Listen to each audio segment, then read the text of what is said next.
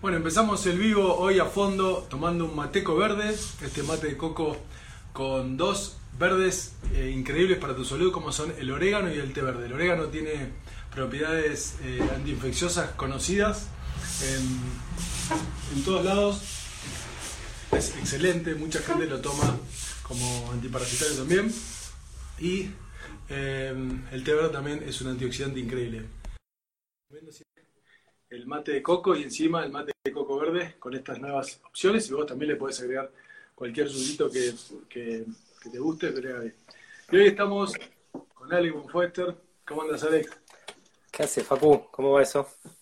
Bien, acá estamos esperando, bueno, esta, esta charla hace bastante porque la verdad que hoy te contaba que estoy muy agradecido porque a través de tu, de tu influencia, tus redes y demás, mucha gente se acercó a, a hacer el programa nuestro, a hacer el, el, MD15.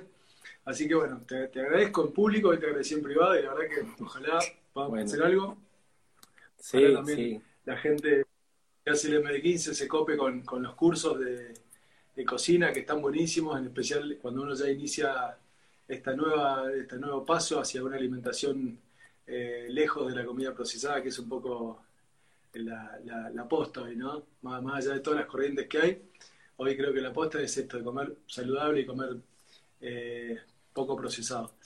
Y bueno, hoy me toca a mí preguntarte, entrevistarte, conocerte un poquito más a fondo.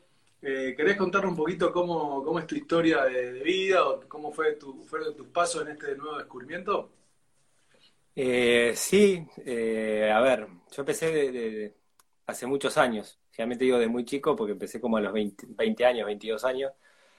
Eh, y tengo 44 ahora, ¿no? O sea que ya es un largo rato, en el cual eh, era una búsqueda de la alimentación en particular. No es que yo tuviese un problema de salud. ¿sí? La gente siempre me dice, che, vos llegaste porque tenías un problema y, quisiste a través de la alimentación solucionarlo.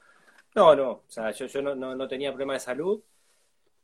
Eh, cambió mucho mi vida, empecé a practicar yoga todos los días, yo venía de una infancia muy deportiva, de hacer mucho deporte, deporte de alta competencia y demás, y como que cambió el paradigma de mi vida, digamos, ¿no? Y ahí eh, entré a hacer yoga a diario. En esa época en Argentina había solo el hatha yoga, no había como ahora que hay muchas posibilidades, digamos.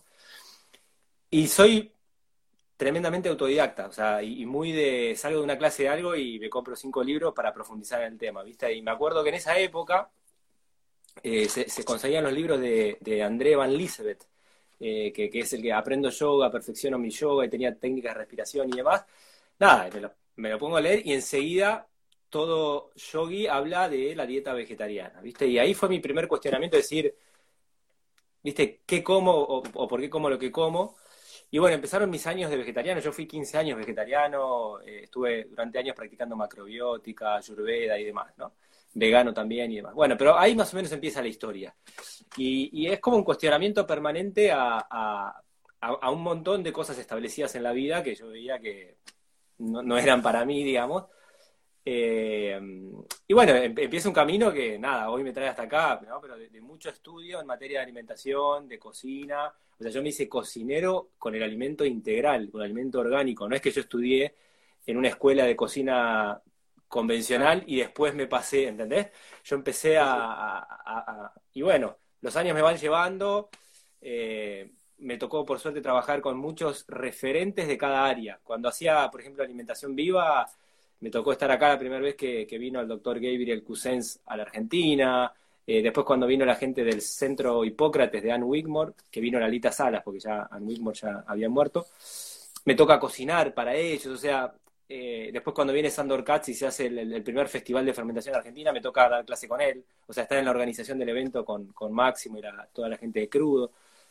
Se dan esas cosas de haber empezado chico y tener esa posibilidad de, trabajar con referentes en distintas áreas de lo que es la, la mente.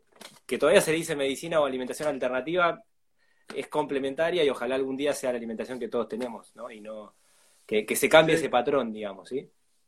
¿Y cómo te fue, cómo te fue siendo vegetariano y por qué dejaste de serlo? Bueno, eh, mi vínculo con la comida, que a veces cuando hemos charlado algunas cosas, es, eh, para mí la alimentación saludable hoy representa muchas cosas, ¿viste? Todavía el paradigma está muy puesto en la salud individual del, del cuerpo físico de la persona. Y la persona no se da cuenta que la salud es todo, sus relaciones, sus actividades físicas, sus vínculos, su objetivo y su, su realización en la vida. Entonces, la alimentación tiene que facilitar eso, digamos, acompañar ese proceso. En lo que es alimentación alternativa hay gente demasiado fanatizada con un protocolo determinado y pierde de vista todo lo otro, ¿viste? Y a mí la vida me lleva permanentemente a cuestionar cosas. En esos cuestionamientos empecé a encontrar en el vegetarianismo o en el veganismo mucha contradicción en las elecciones alimentarias frente a lo que es la sustentabilidad o la regeneración de las tierras, de los sistemas de producción y demás, ¿viste? Eh, y más allá de eso, yo he tenido cantidad de deficiencias nutricionales, pero como siempre he trabajado con médicos acompañado y tengo una pila de estudios míos, la B12, la vitamina D eran deficiencias frecuentes, o sea, o me suplementaba o esos tipos de alimentaciones no me aportaban aquello que necesitaba, ¿sí? Así que una serie de, eventos me, me, hace volver a comer carne ya desde otro lugar, porque no, o sea, si a los 15 o 20 años comía carne comprada en el supermercado, hoy elijo carne de pastura, de, una granja local, de, no sé, o un pollo de una persona que sepa cómo está criado ese pollo.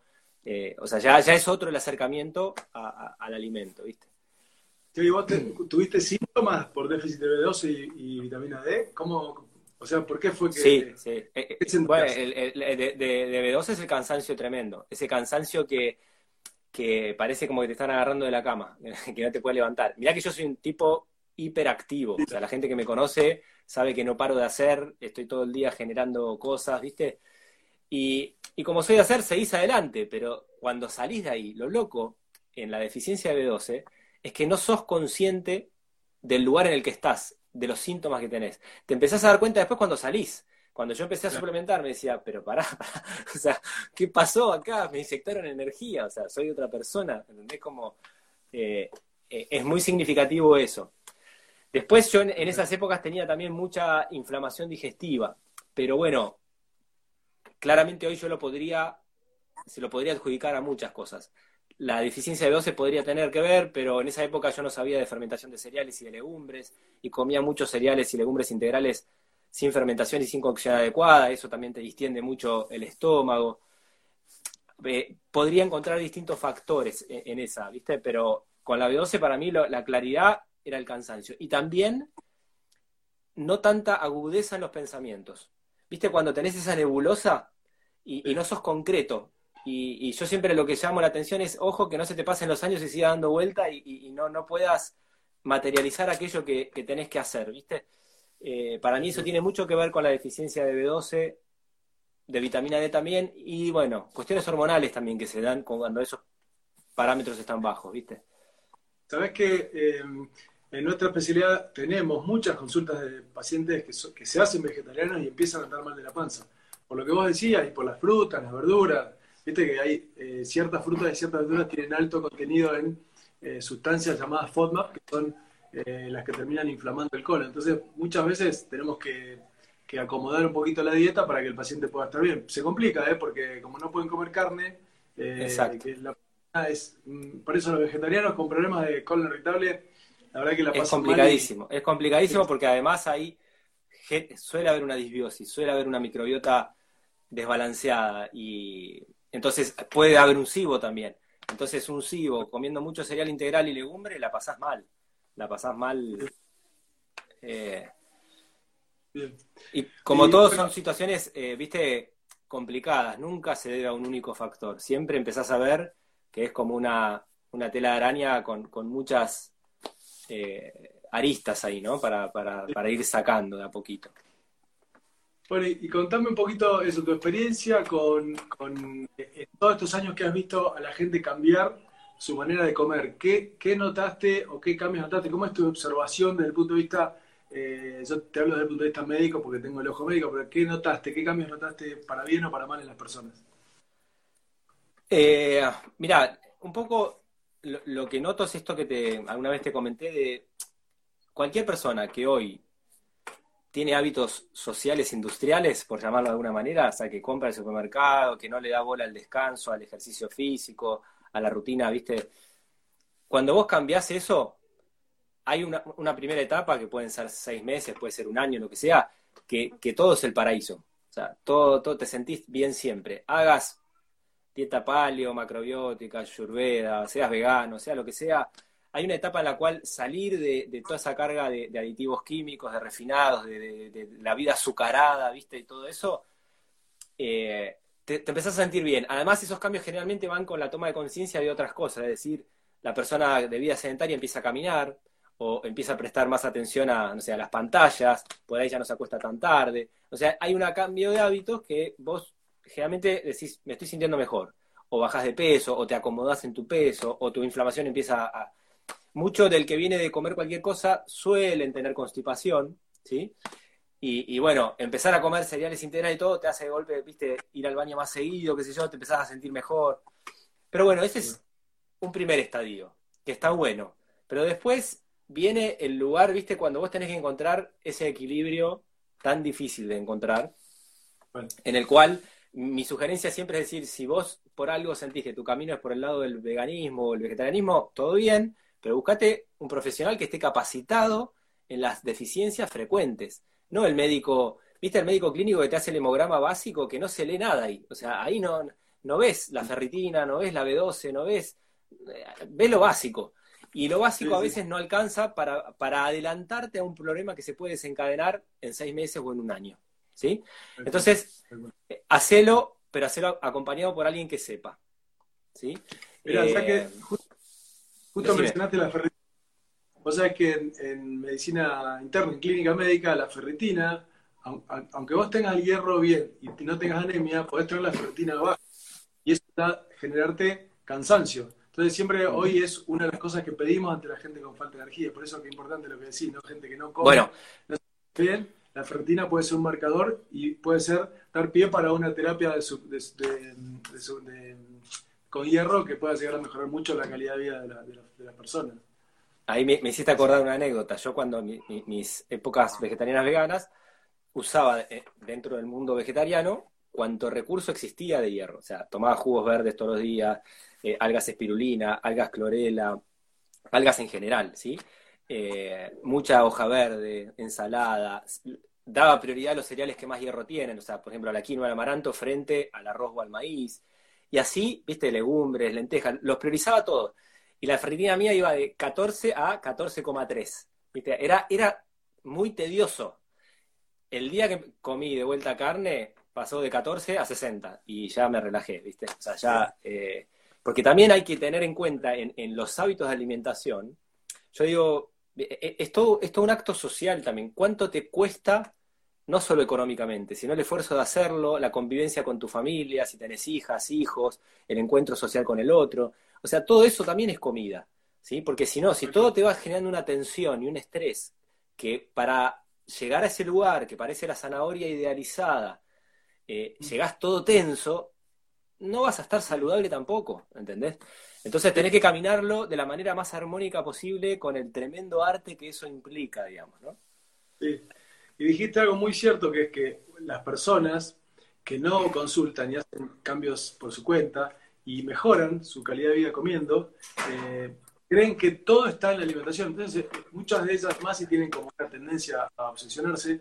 Algunas caen en esto tan peligroso que es la ortorexia, que es como estar demasiado pendiente para la alimentación saludable y poner todas las fichas y es como que capaz que esa persona necesitaba una terapia cognitiva o un neuromodulador, o necesitaba un protector gástrico, necesitaba un laxante o necesitaba vitamina B12 y Entonces, esa persona está como demasiado obsesionada en que su, toda su vida pase por ahí y ahí, bueno, ahí, ahí empieza otro problema que es un cuadro eh, muy malo para la psique de cualquiera, ¿no? Que es una obsesión más, una obsesión más que hay que tener cuidado. Por eso cuanto, más, cuanto más obsesivo sea el protocolo que se propone, eh, más se puede acentuar esto. A mí eso yo lo viví mucho con gente que hace macrobiótica. En la macrobiótica todo está medido por porcentaje, ¿viste? Comes un 50% de cereal, el 5% de la proteína, ta, ta, ta.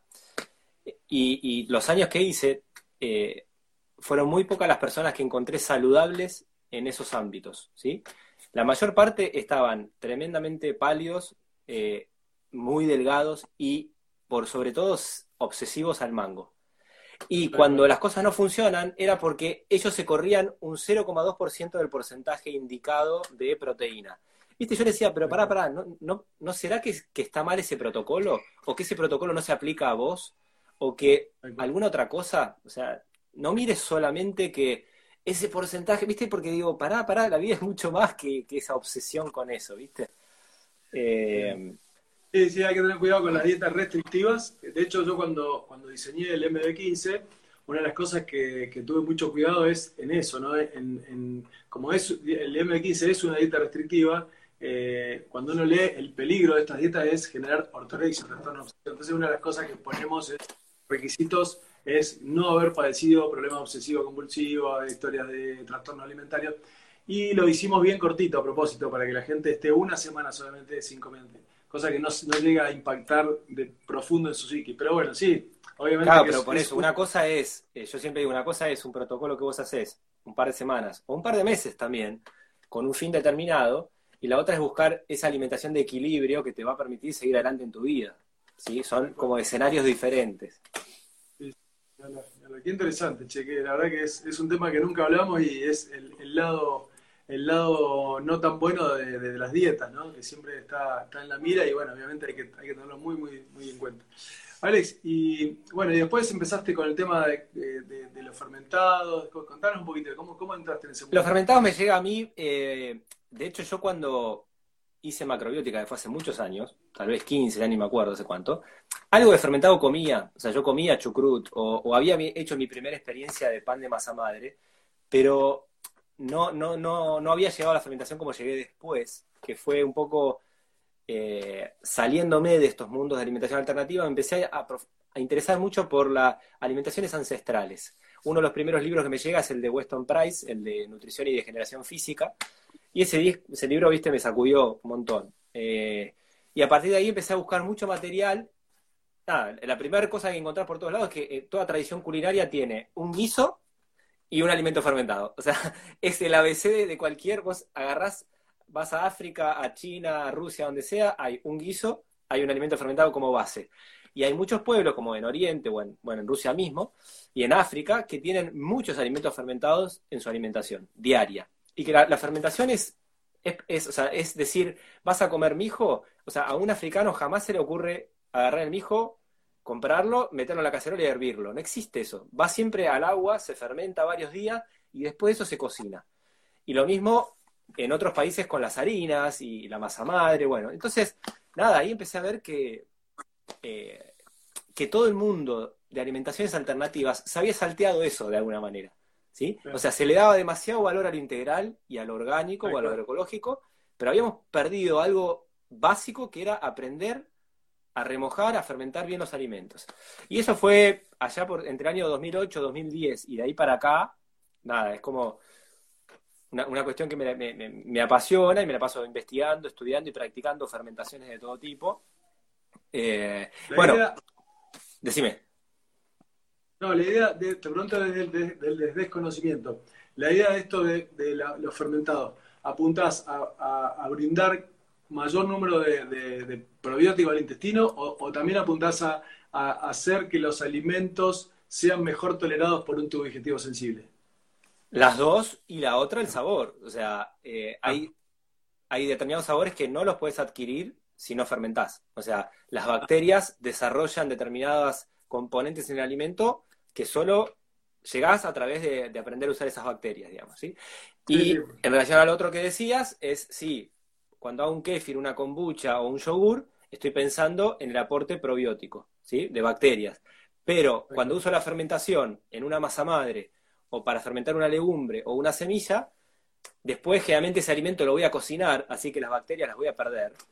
Pero las bacterias me sirvieron previamente para desdoblar el gluten, las lectinas, o sea, antinutrientes, ¿sí? Entonces, después hay una mejor digestión, una mejor cocción y digestión de ese alimento, y por ende a mí me cae mejor. ¿sí? Entonces, estás generalmente trabajando con los dos ámbitos. Ale, eh, te puedo preguntar de las lectinas, que es un tema muy, eh, de alguna manera, novedoso o que se habla poco en la medicina y veo que, bueno, que, se habla, hoy se habla cada vez más en, el mundo de la nutrición y demás. ¿Qué, es o qué, qué, ¿Qué entendés y qué, es lo que tiene que saber la gente de las lectinas? Mira, a mí las lectinas me empiezan a llamar la atención cuando estudiando protocolos alternativos, empiezo a ver que hay muchos protocolos exitosos en enfermedades autoinmunes que eliminaban a las legumbres. Y muchos de ellos eliminaban a los cereales también. Y no solo a los cereales con gluten, sino a todos los cereales. Y ahí decís, pero para, ¿qué pasa acá? Bueno, cuando empezás a unir los cabos, el tema son las lectinas. La lectina es, como una proteína similar al gluten, eh, que, que, puede generar reacciones inflamatorias parecido a lo que pasa con el gluten. ¿sí? Eh, y bueno, las podemos transformar, digamos. El, gran tema es que tal como las personas comen los cereales y las legumbres, generalmente no hay mucha transformación de lectinas.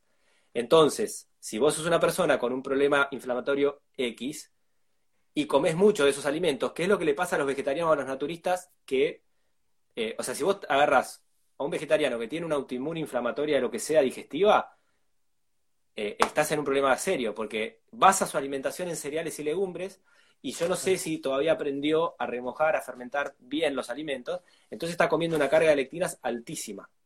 ¿sí? Entonces, la lectina en sí, como el gluten en sí, para mí, no es un problema para el ser humano. El problema se da cuando comes mucho, no lo transformas bien, y cuando desarrollaste algún problema autoinmune o lo que sea, como el intestino permeable y todo lo que va desencadenando después, y seguís adelante con ese hábito, bueno, se te hace, se te hace una bola indominable, ¿sí? Pero eh, si vos aprendes bien a, remojar, a fermentar, a cocinar bien esos granos y los comes en un contexto de una alimentación variada, no, no van a ser un problema. O sea, digo, tampoco para alarmar a la gente de que las lectinas, ¿viste? Eh, ¿En qué alimentos están? Contanos brevemente. Principalmente eh, cereales, semillas y legumbres. Legumbres específicamente, ¿sí? Eh, después también vas a encontrar en los lácteos, por ejemplo, pero ya menos cantidad. ¿sí? Pero bueno. te voy a, te voy a este, contar una anécdota clínica que vi hace dos días. Una chica del sur que me llamó, me llamó hace, tuvimos una consulta hace un mes más o menos por una fibromialgia, ¿no? Pero tenía todo el típico síntoma, de, o sea, el, típico score alto nuestro, muchos síntomas, se le dormía la mano, estaba cansada, bueno, pero tenía bien clásicamente la fibromialgia. Entonces empieza, empieza el protocolo nuestro, le di magnesio, probiótico, como hacemos con todo, ejercicio. Eh, empezó a andar muy, muy, muy bien. Y de golpe, cuando, eh, cuando comió, eh, en realidad, no, perdón, fue al revés. Ella no andaba, te lo conté al ella no andaba del todo bien y cuando nosotros en el protocolo del día 10, hacemos, cuando el paciente no mejora el día 10, le retiramos todos los cereales de la dieta. Entonces, al retirar esos cereales, se le fue todo. Se le fue la, hinchazón de panza y se le fue todos los síntomas. Entonces anduvo re bien y uno no sabe si es la lectina o si es una intolerancia al maíz. Pero ahora que me lo decís, cada vez que ella vuelve a incorporar un cereal, especialmente la polenta o el otro día eh, incorporó quinoa, empieza a traer con los dolores y se siente mal, mal, recontra cansada. Yo, desde mí, como no, no tengo tan claro el tema de la lectina, me imaginaba que lo que estaba pasando es que su intestino se volvía a permeabilizar por una intolerancia a el maíz, la quinoa, pero, pero ahora que me lo decís, eh, puede ser eso, ¿no? Y además, para mí es, por un lado las lectinas, por otro lado es la cantidad de almidón. Hay muchas personas que no estamos adaptados para comer en una comida una bola de almidón grande. Y cuando la persona basa su alimentación en cereales, es muy fácil caer en eso. O sea, e, el plato de pastas. Yo jamás comería el plato de pastas. Si como pastas, las voy a acompañar en una ensalada, de vegetales fermentados, entonces voy a reducir la cantidad de almidón que voy a comer en esa comida. Con la polenta lo mismo. Si yo me como un plato de polenta, chao, quedo para la siesta y no me levanta nadie más. ¿sí? Entonces a chico lo hago con una salsa abundante, por ahí con carne o lo que sea, con una buena ensalada, ¿sí? Entonces la, porción de almidón en ese plato la chicas. Y eso, la, la digestión la mejora notablemente. Además de las posibles lectinas o bueno, Igual esto que te cuento esto sigue siendo raro. En general los pacientes mejoran bastante cuando les sacan los tres grandes inflamatorios típicos, ¿viste? Leche, carne, azúcar. Sí, es como que esto pero... pero están, sí, sí. Por están, están, sí. Y, parecen como reacciones cruzadas. Como que eh, por eso generalmente se, se sacan, o sea, con las lectinas, el primer paso por ahí es sacar los cereales con gluten. ¿sí? Y muchos, como vos decís, muchas personas ya con eso mejoran. Pero algunos siguen adelante con arroz, quinoa y demás, y, el problema no, viste, se estanca, no hay una mejoría. Entonces, vale la pena probar en ese caso de sacarlos durante unos meses, ver qué pasa. Y... Yo lo saco, Vos sabés que en tres días, nuestro protocolo dice que en tres días el paciente ya siente una mejoría, porque nosotros tenemos marcadores directos. El paciente deja esos cereales, yo, siempre hablo de la distensión abdominal como un, signo indirecto, pero bastante directo a lo que está pasando adentro en la inflamación crónica de bajo grado. Si el paciente está hinchado, yo obviamente como gastroenterólogo todos los pacientes en general tienen síntomas digestivos, ¿no? entonces yo me focalizo mucho en monitorear esos, esos síntomas digestivos y monitorear también los extradigestivos y ver cómo se relacionan. En general cuando el paciente está hinchado y, saca los cereales, lo primero que hace es su panza se deshincha y ahí se van los síntomas, es como que hay, y es rápido. Eh, en, tres, por eso en tres días ya el paciente lo nota, por lo menos en mi experiencia. ¿no?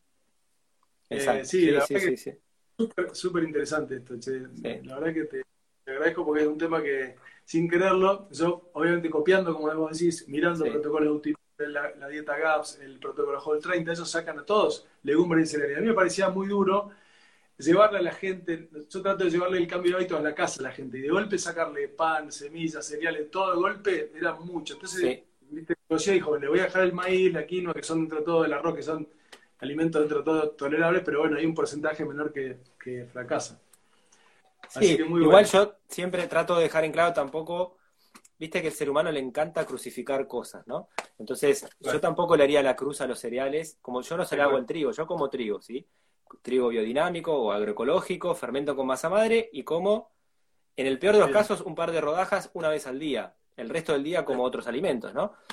Eh, y con los cereales pasa lo mismo, si aprendemos a elegir de buena calidad, ¿sí? Porque yo también creo que los cereales convencionales te estás comiendo, viste, glifosato o restos de agrotóxicos que, hacen un desastre en el sistema digestivo, ¿no? Entonces, eligiendo cereales, viste, agroecológicos, remojando, fermentando y cocinando bien, y comiendo pequeñas porciones dentro de una dieta equilibrada, no vas a tener problema, ¿sí?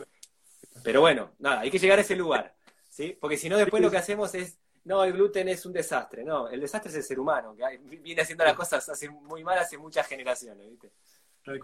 Nosotros en la dieta nuestra lo que hicimos fue fusionar la dieta FODMAP, que te permite el maíz, te permite la quinoa, el arroz, además, con una dieta de eliminación. Entonces tenemos esas, esas, eh, ese control. El maíz está muy demonizado por, el, por el, los transgénicos, salvo el pochoclo, el pisingallo, que por lo que leí no es tan transgénico, es como que el maíz no tiene buena prensa y demás. Entonces, bueno, pero tampoco, como te decía, no le puedo sacar el maíz a la gente porque de golpe, viste, mm, de la nada, como dijiste vos, comer pancho, coca, y pista de golpe, pasarlo a. es como un cambio que nadie, nadie lo logra, entonces es como un intermedio. Eh, y ahí alguien me, alguien me, preguntaba cómo seguir después del M15, y bueno, qué, qué lindo sería, Ale, que algún día hagamos alguna, yo te decía hoy, hacer algo que vos de alguna manera termines eh, de educar a, en, el punto de vista alimentario a las personas que se mejoran con el M15, porque nos pasa mucho que la gente termina en el 15 y dice, bueno, ¿cómo, no como, me, hace mal la harina, el lácteo y cómo sigo? Y no está bueno que la gente siga comiendo porquería sin lácteos. Entonces estaría, estaría bueno, bueno, igual ya, obviamente todos los que nos escuchan saben que Alex tiene unos cursos increíbles online en su página. Ya eh, el día que lo conocí, ya, varios pacientes me contaron que lo conocían eh, y habían hecho cursos con él. Y dicen que si haces un curso tuyo, después haces varios, porque no sé, eso me contaron. Sí, Sí, a, mí me gusta como que la persona aprenda, ¿viste? Es una cosa de eh, ver cómo, o sea, pues yo lo que siempre trato de, llevar es que, no hagas una dieta. O sea, entiendo que hagas la dieta del MDB15 durante un tiempo porque estás en una situación problemática, tenés que salir de ahí. Pero después lo que tenemos que aprender es a comer, o sea, a generar nuevos hábitos. ¿sí? Entonces, si vos encontraste alimentos que ves que van bien en tu cuerpo, bueno, aprende a prepararlos bien, ¿sí? A dar, a tener algunos recursos para tener variedad, y ya, que no te sientas que haces dieta, que, esa es tu comida y que te encuentres a gusto, ¿viste? Y una cosa interesante para transmitir a la gente es que no, no se decepcionen si ustedes empiezan un, modo de vida saludable y luego decaen o meten la pata, porque esto lleva un proceso y en Estados Unidos hay estudios de personas que les dicen que el gluten les está destruyendo la vida con un diagnóstico de intolerancia al gluten no celíaca. Desde que esa persona deja de comer el gluten porque ya no lo desea y se olvida, pasan tres años. Entonces imagínense el proceso que es esto de encontrarse en un, cumpleaños, un fin de semana, y con hambre, y hay una torta, y, una, y, de ahí a que eso ya no te interese más y vos ya te vayas preparado, pasa un tiempo. Así que. Pasa un tiempo. exacto.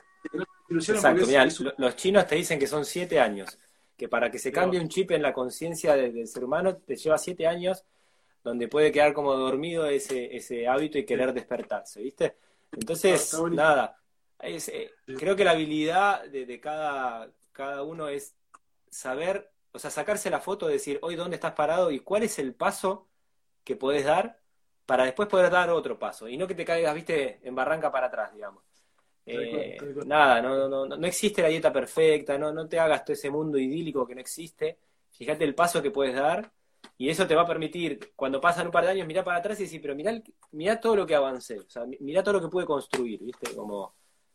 Lo mismo pasa con el ejercicio. El ejercicio es un hábito súper eh, recomendado. Ya nadie desconoce que el ejercicio te puede cambiar la vida y, solamente eh, hay un 20% de personas o 30% según calculan los americanos que, hace ejercicio diario. Y eso no es porque la gente no sabe, es porque, es porque cuesta, cuesta muchísimo. La gente que vos le explicás que tiene que caminar, que tiene que, y no camina, porque es, es, un hábito muy difícil. Una vez que ya diste el primer pasito, te pusiste las zapatillas, saliste a caminar, ya está, lo mismo. El día que dijiste, bueno, voy a hacer una dieta de estas de eliminación como la nuestra, o algún curso curso con, con vos, es como que ya es un pasito eh, como para arrancar. Y después viene todo un mundo de, de, como dijiste al principio, muchos se sienten muy bien porque también hay un efecto placebo, más un, un efecto de cambio en la microbiota. Después viene todo este cambio del día a día que es tan difícil de mantener. Pero es, ¿sabes que también es, eh, yo creo que podemos formar círculos viciosos o, ¿sí? o virtuosos, digamos, ¿no? O sea, si vos haces ejercicio, si vos te mueves un poco, es mucho más probable que comas mejor.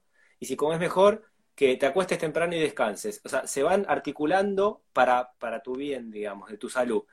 Así también cuando vas, viste, dejando el ejercicio, comes cualquier cosa, ta, y te encontraste ocho horas mirando la televisión sentado en un sillón, ¿sí? O sea, como se, construyen esos, eh, esos ámbitos, ¿viste?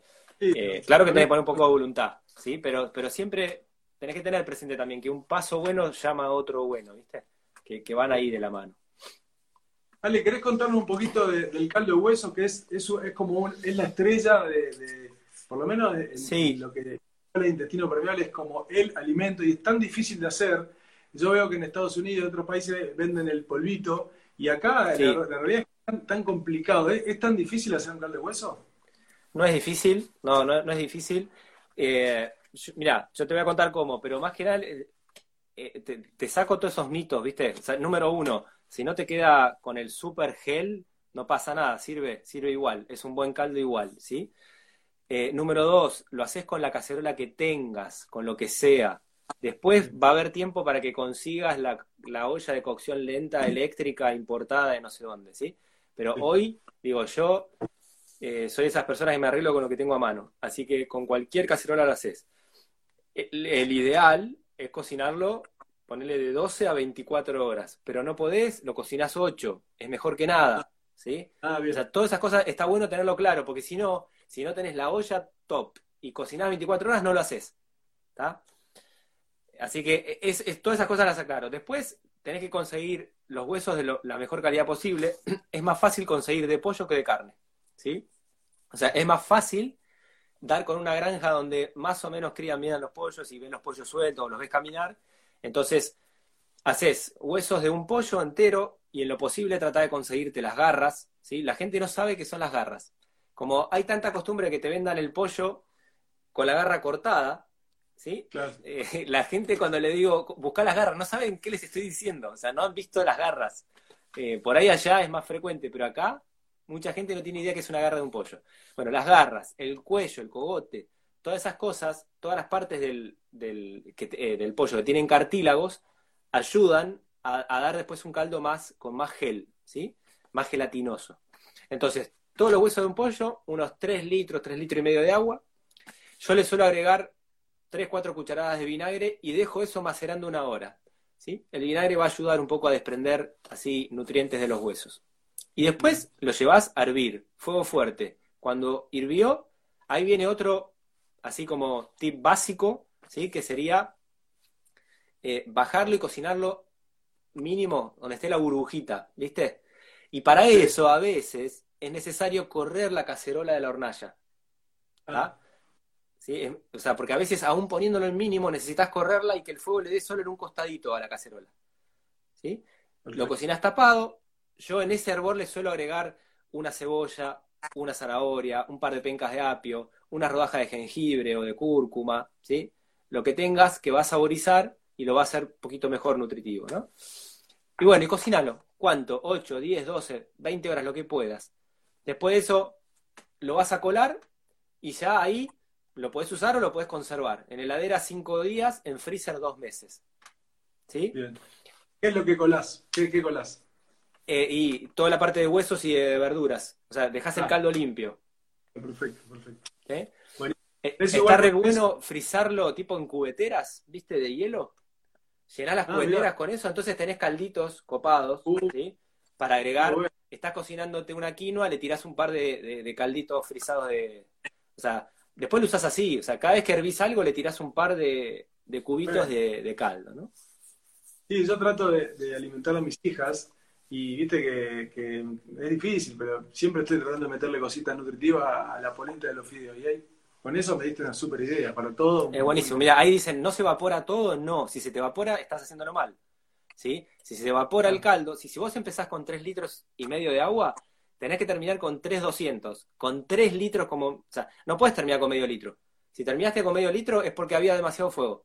Correlo un poquito Claro. más. ¿Sí? Y qué, te, Como- te tenés que quedar todo, el día en casa, ¿no? No te puedes salir a hacer una... ¿Vos qué, hace la gente? Bueno, ahí, ahí entra en juego para el que lo empieza a hacer habitualmente y en- encuentra en el caldo algo que le gusta o que le hace bien a su, a su intestino permeable, por ejemplo. Por ahí se compran estas ollas eléctricas que son más Ah. seguras, ¿sí? Porque Ah. nada, no, no tenés una hornalla de fuego prendida, sino que simplemente. Entonces en la olla eléctrica lo dejás. Generalmente las ollas eléctricas tienen programas donde vos lo podés poner la cantidad de horas que quieras, ¿viste? Es más fácil de manejar. Pero digo, yo eh, me mando a hacerlo con lo que tengo, ¿viste? Y generalmente si lo empezás temprano a la mañana, lo apagás a la tarde-noche y ya tuvo un ciclo de 12, 14 horas que ya está de suficiente. Bien. Che, ¿y vos, vos tenés un tutorial ahí en tu, en tu página? Sí. Eh. Bueno, eh, eso está bueno. Lo que pasa es que con estas cositas que charlamos te agregué algunos detalles que por ahí en la receta no está. Pero la receta puntual está en mi blog. ¿sí? Si buscas caldo de huesos eh, en mi blog, que es Alimento y Conciencia, ahí tenés eh, la receta. Y, y después los comentarios. ¿Viste? Yo los comentarios los suelo responder, o al menos las cosas que no he respondido, y está lleno de información. O sea, con un poco de voluntad tenés que Ah. poder hacer la receta bien.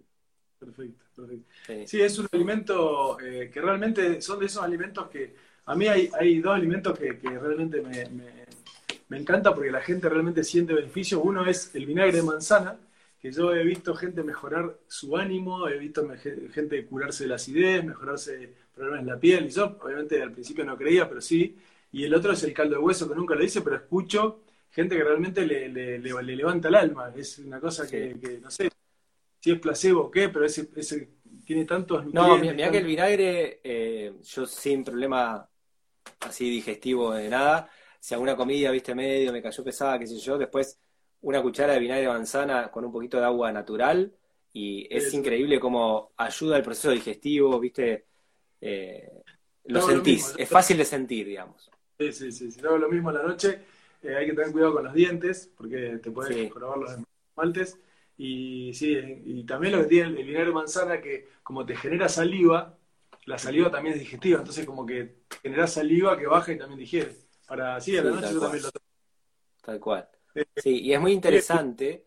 Yo, yo en algunas, eso no lo tengo en un curso online, pero en algunas clases lo enseño, a hacer las maceraciones del vinagre. O sea, una vez que haces vinagre, hacer maceraciones con hierbas frescas. Yo acá en casa tengo huerta, un montón de medicinales y demás. Entonces, por ejemplo, orégano, romero, tomillo, son hierbas que tienen cantidad de propiedades para el sistema digestivo, ¿sí? Entonces vos podés hacer la maceración del vinagre después de haber hecho vinagre, ¿no? En hierbas durante dos semanas, ¿sí? Y lo colás, y primero, el sabor que tiene es mejor todavía. Eh, y, y después sumás, viste, las propiedades del romero, del orégano, lo que quieras, a tu vinagre, ¿no? Eh, que, que es maravilloso eso también. Y una preguntita que te quiero hacer con respecto al kéfir. Yo, eh, Sí. por lo menos está la forma más fácil de hacerla, que es la que yo cuando lo tomé, lo, yo lo consumí durante un año, yo hacía directamente dos días y me tomaba el juguito y listo. Después ahora me enteré que hay otra manera de hacerlo con espumita y fruta.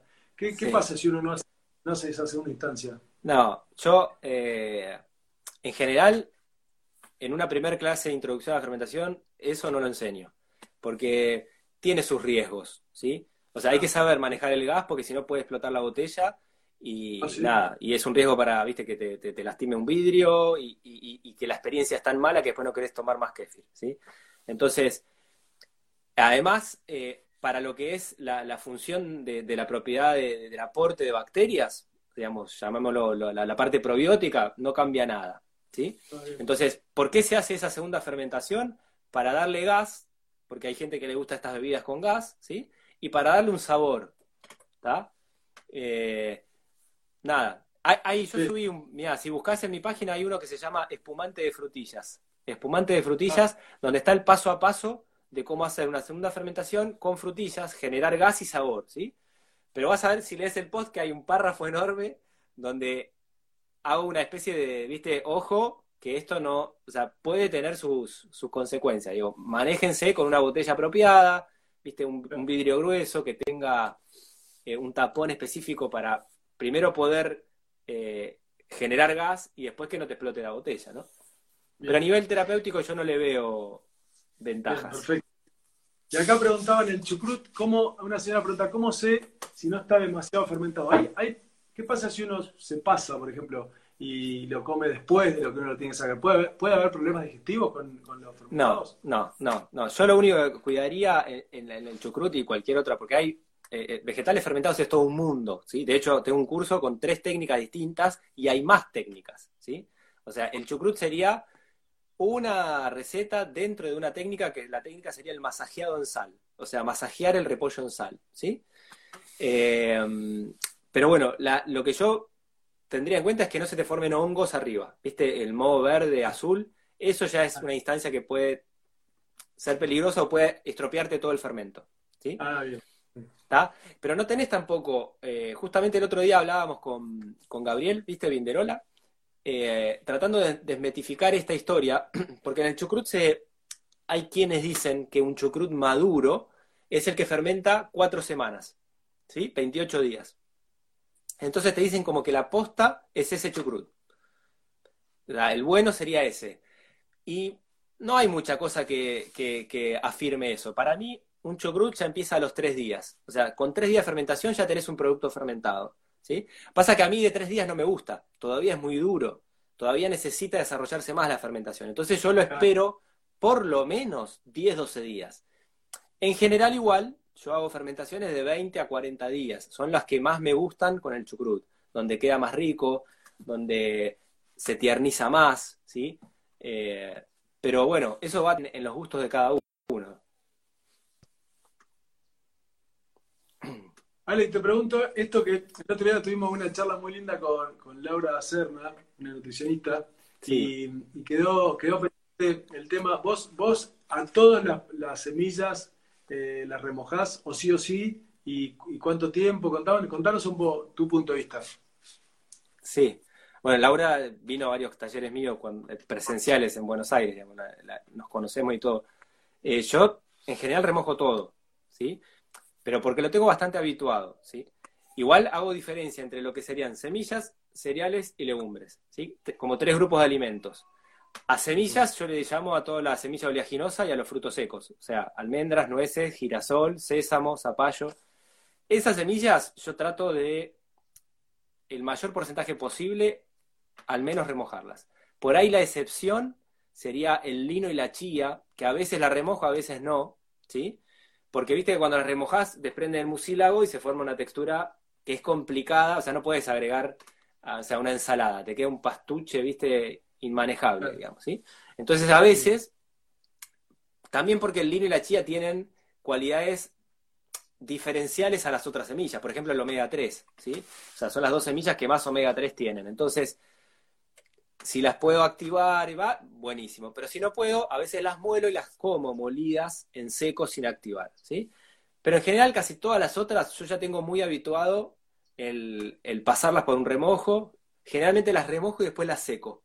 Las dos cosas, ¿viste? Porque ¿Cuántas horas? es, ¿Qué- qué- ¿Cómo es tu, tu, tu costumbre? ¿Qué, la- llegás, las compras, las metés en agua y cómo, cómo te acordás? ¿Viste? Es un tema, por eso. Es medio complicado. No, porque tampoco tenés, o sea, digamos, generalmente las remojo como mínimo 6, 8 horas, ¿sí? Pero la, realidad es que las dejo 14, 20 horas, o sea, las dejo un día, o sea, o las pongo hoy y mañana, mañana las escurro, las enjuago, ¿sí? Algunas las uso así, escurridas en húmedo. Por ejemplo, para hacerte una leche de almendras, o te preparaste con un desayuno, una granola y le tirás unas almendras o una semilla de girasol remojadas. Pero si no, después las vuelvo a secar y las tengo secas para comer tipo snack o para hacer harinas, ¿sí? Ahí hay un punto interesante que yo después lo, explico más en detalle en un curso de, de meriendas y snacks sin gluten, ¿sí? Que, que, hay varias galletitas que hago con harinas de semillas, ¿sí? Harina de girasol, harina de sésamo, ¿sí? Nada, ahí yo, pensando en que la persona va a usar estas harinas frecuentemente, es importante que transformes los antinutrientes. O sea, es importante que la harina la hagas a partir de un girasol que remojaste, que secaste y después que lo moliste, ¿sí? Porque digo, hay en, la dieta palio está muy difundida la, galleta de semillas. Y a veces hacen la harina así nomás. O sea, compran la semilla, la muelen y listo. Y eso, si vos vas a generar un hábito de consumo en eso, tenés que tener cuidado porque tenés todas las lectinas, los inhibidores enzimáticos, todos ahí esperándote para generarte problemas digestivos.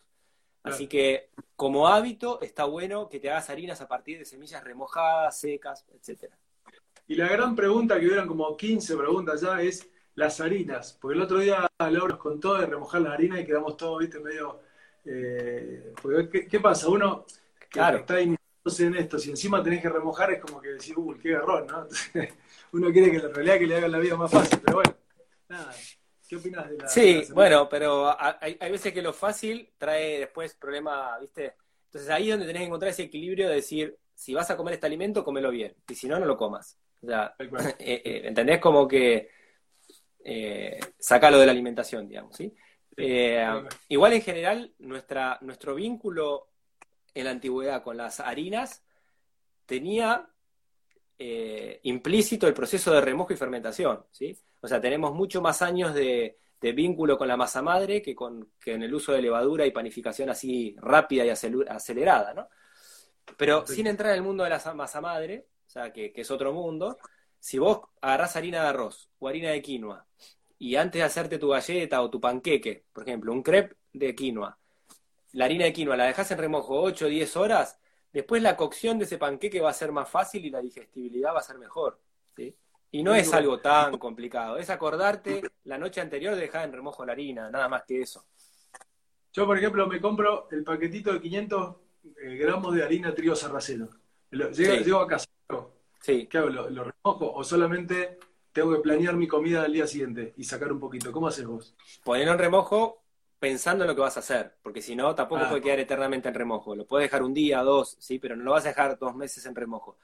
Sí, pero vos llegás eh, con el paquetito, le pones agua, la, yo le pondría la mínima necesaria para que quede hidratándose y cubierto, y más, si querés mejorar ese proceso, agregale una o dos cucharadas de kéfir de agua, si tenés, o de vinagre de manzana, o de kombucha, de lo que tengas, ¿sí? Esa acidez más las bacterias que tengan esos alimentos van a generar una fermentación en esa harina que va a ser una predigestión de la harina. Y después de eso, la escurrís y, por ejemplo, que hagas un panqueque. La licuás con unos huevos, y si no usas huevo, la licuás con un poco de chía, aceite de oliva, sal y te haces el panqueque. No, eso no es tanto más, es fácil, es fácil eh, y realmente cambia la, digestibilidad de, lo que uses, ¿no? De la receta que hagas. Perfecto, mira qué, dato, ¿no? Qué buen dato. Eh, bueno, buenísimo. Eh, bueno, después no sé si hay muchas preguntas. Acá preguntaron, por ejemplo, la vitamina B12, cuando vos eras vegetariano, ¿cómo te la suplementabas? ¿Cada cuánto? Si le dabas bolilla a eso o no. Mirá, ahí hay un tema importante eh, sí, yo le tuve que dar bolilla, porque los estudios me daban, o sea, cuando no me suplementaba, permanentemente me bajaba. Eh, digo, vos conocés bien de la B12 lo complejo que es desde que la comes hasta que la absorbes. Viste que, que la unión con determinadas proteínas, que, o sea, hasta que llega al punto de ser útil para tu cuerpo, hay un montón de cosas que tienen que suceder a nivel interno del sistema digestivo. Entonces, si vos encima tenés alguna enfermedad inflamatoria de la que sea, eh, por más que estés suplementándote, si es por boca, eh, tenés mucha posibilidad de no, absorber bien esa B12. ¿sí? Entonces, a mí una cosa que me fue muy útil en, aquella época eran los parches de B12, ¿sí?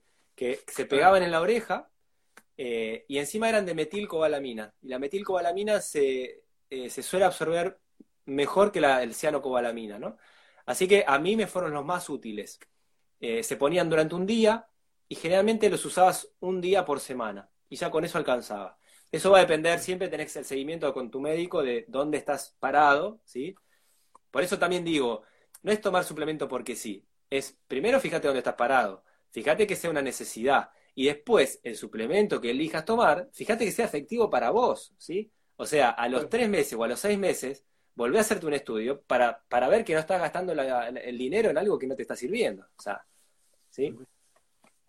Perfecto. Ale, que acá pregunta la, la gente si te suplementás con algo, si tomás magnesio, vitamina, algo. Con lectura, no, no. Eh, no, no, no. Me la paso estudiando. No, no, no. Este, ahora, eh, no. No, o sea, digamos, uso muchas hierbas medicinales. O sea, si eso se considera suplemento, no sé, pero eh, no hago, digamos, en esta etapa de mi vida le he dado mucha prioridad a la calidad de la materia prima, ¿sí? Consumo eh, todo agroecológico de mi huerta o de una huerta vecina acá, de una gente que produce eh, con agroecología y biodinámica, carne de pastura, o sea, después de muchos años he llegado a una calidad de alimento muy buena, ¿sí? Eh, y, después uso mucho alimento fermentado y uso, consumo algas, o sea, consumo, no sé, o hierbas o especias molidas específicas, cúrcuma, jengibre, ¿sí? Pero desde, la, desde el alimento, o el alimento deshidratado, o el alimento fermentado, pero no, desde la suplementación, digamos. Pero entiendo también en la población general que el magnesio sea una deficiencia, o que el omega 3 sea una deficiencia, ¿sí? Porque, bueno, mirar la alimentación y no es difícil de, llegar a esa, conclusión. ¿Y, hay, ¿Y tenés algunas harinas demonizadas? Por ejemplo, ¿qué opinas de la, no sé, de la fécula de mandioca, de la fécula de maíz. ¿Hay, productos que no usás directamente o una sí, que no sé? Sí, sí. Yo fécula de maíz no uso. No uso porque en Argentina tenés el 99,99% de sea transgénico. ¿sí?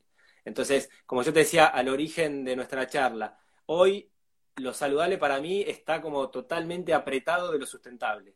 De, de, de, de dónde viene mi comida, ¿sí? Yo no me, no me puedo creer que hago algo saludable si estoy comprando una fécula de maíz que la hace Monsanto. O sea, para mí ese, eh, a esta altura de mi vida eso ya no, no, no me dejaría en un lugar armónico de equilibrio, ¿sí?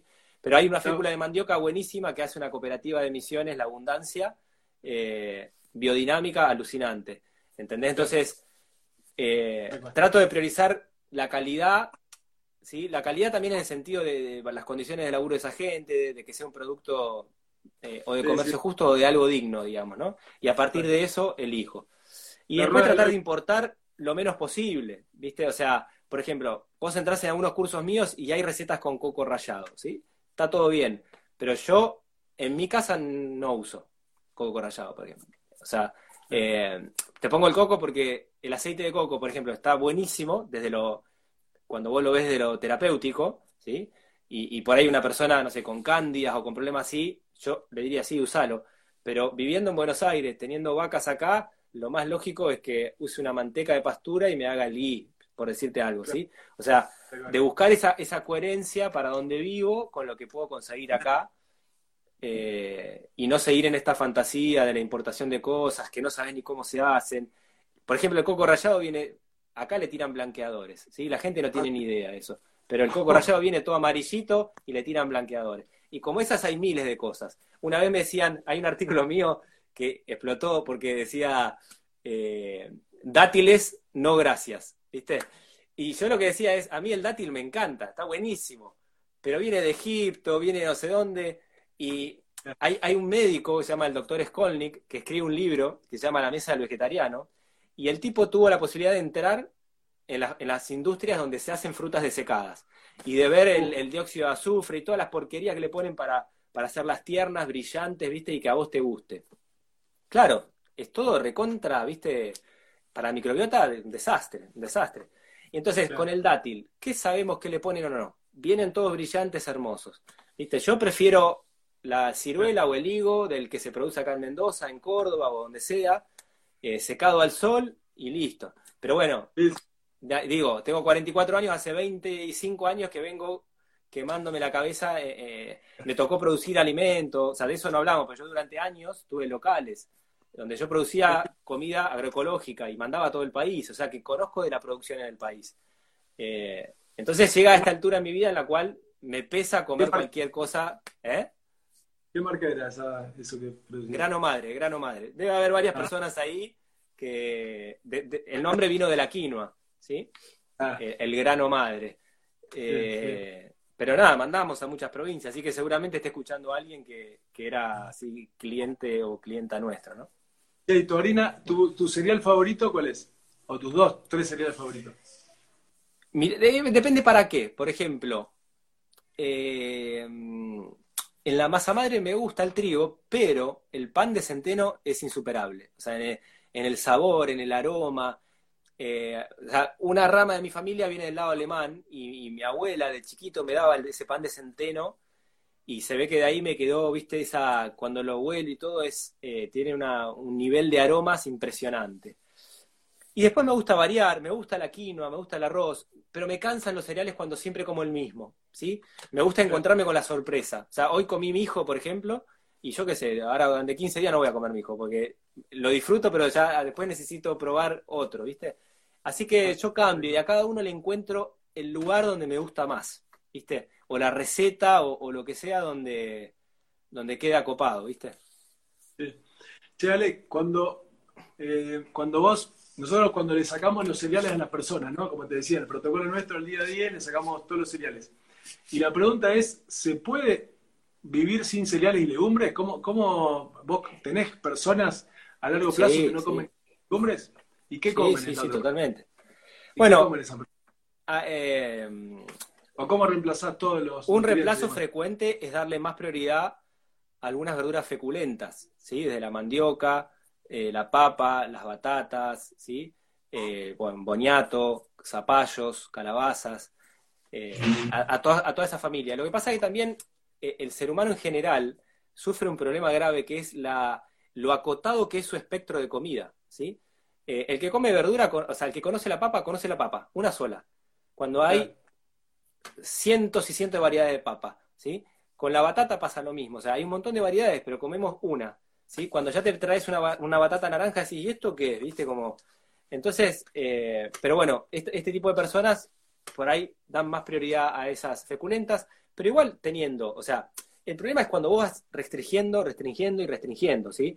¿Qué quiero decir con esto? Si tu alimentación es omnívora y elegís dejar afuera los cereales y las legumbres, tenés todo tipo de carne, huevos, si comes lácteo, lácteo, todas las verduras, todas las frutas, tenés un, tenés un abanico re amplio, o sea, no hay manera de que te, falten propuestas. Ahora, si sos vegetariano o si sos vegano y dejaste las carnes, dejaste el huevo, dejaste los lácteos, dejás los cereales, dejás la legumbre y ya no te queda, ya te que ya está, no tenés nada. Ahí, ahí es donde es un escenario más complicado. Eh, Exacto. Y ahí volvemos a lo mismo de mucho cuidado con el tema de las obsesiones alimentarias y la falta de muchas personas que entran en este tipo de cambio de alimentación sin una supervisión. Gente que dice, mira, ya hace, dejé el gluten hace cinco años, dejé los lácteos hace tres, eh, me hice vegetariano y ahora me cae mal, no sé, los cereales. Bueno, están, obviamente están en problemas porque las personas, como, como siempre digo, hay personas que tienen una úlcera gástrica y lo que tienen necesitan un un, protector gástrico y capaz que con eso pues, solucionan los problemas, o están ansiosos o tristes y necesitan algo, algo más, más allá para levantar la serotonina. Eh, no, y, está bueno, ¿sabes qué? Siempre repreguntarse el por qué haces determinadas cosas, el porqué de tus decisiones, porque, digamos, en todo lo que es alimentación alternativa, ¿sí? No, no, tenemos escuela de esto, no aprendemos a los cinco años esto, lo vamos aprendiendo a los cachetazos como podemos, con un libro, con un vos que le dijiste un consejo, una revista, un artículo que leíste. Y a veces te moldeas para un lado y después no sabes bien por qué fuiste por ese lado. Entonces está bueno, viste, decir, pará, pará. O sea, yo me llené la cabeza de que esto era un veneno, pero ¿es realmente un veneno? A ver, ¿por qué llegué a esa conclusión? O sea, o, viste, volver a, trabajar sobre eso. Digamos, si, yo podría escribir un libro de todas las cosas que creí que era un veneno y hoy, y hoy tengo otra mirada, digamos, ¿sí? Eh, Nos quedan 30 segundos. La verdad que sos un maestro, sos un Acá están todos fascinados yo también. La verdad que ojalá nos, nos, regale otro vivo, porque la verdad que es lo, que, lo que nos gusta este tema, podríamos estar horas escuchándote así. Horas y horas hablando, sí, sí, se pasa. Te mando, mando un abrazo y bueno, estamos en contacto.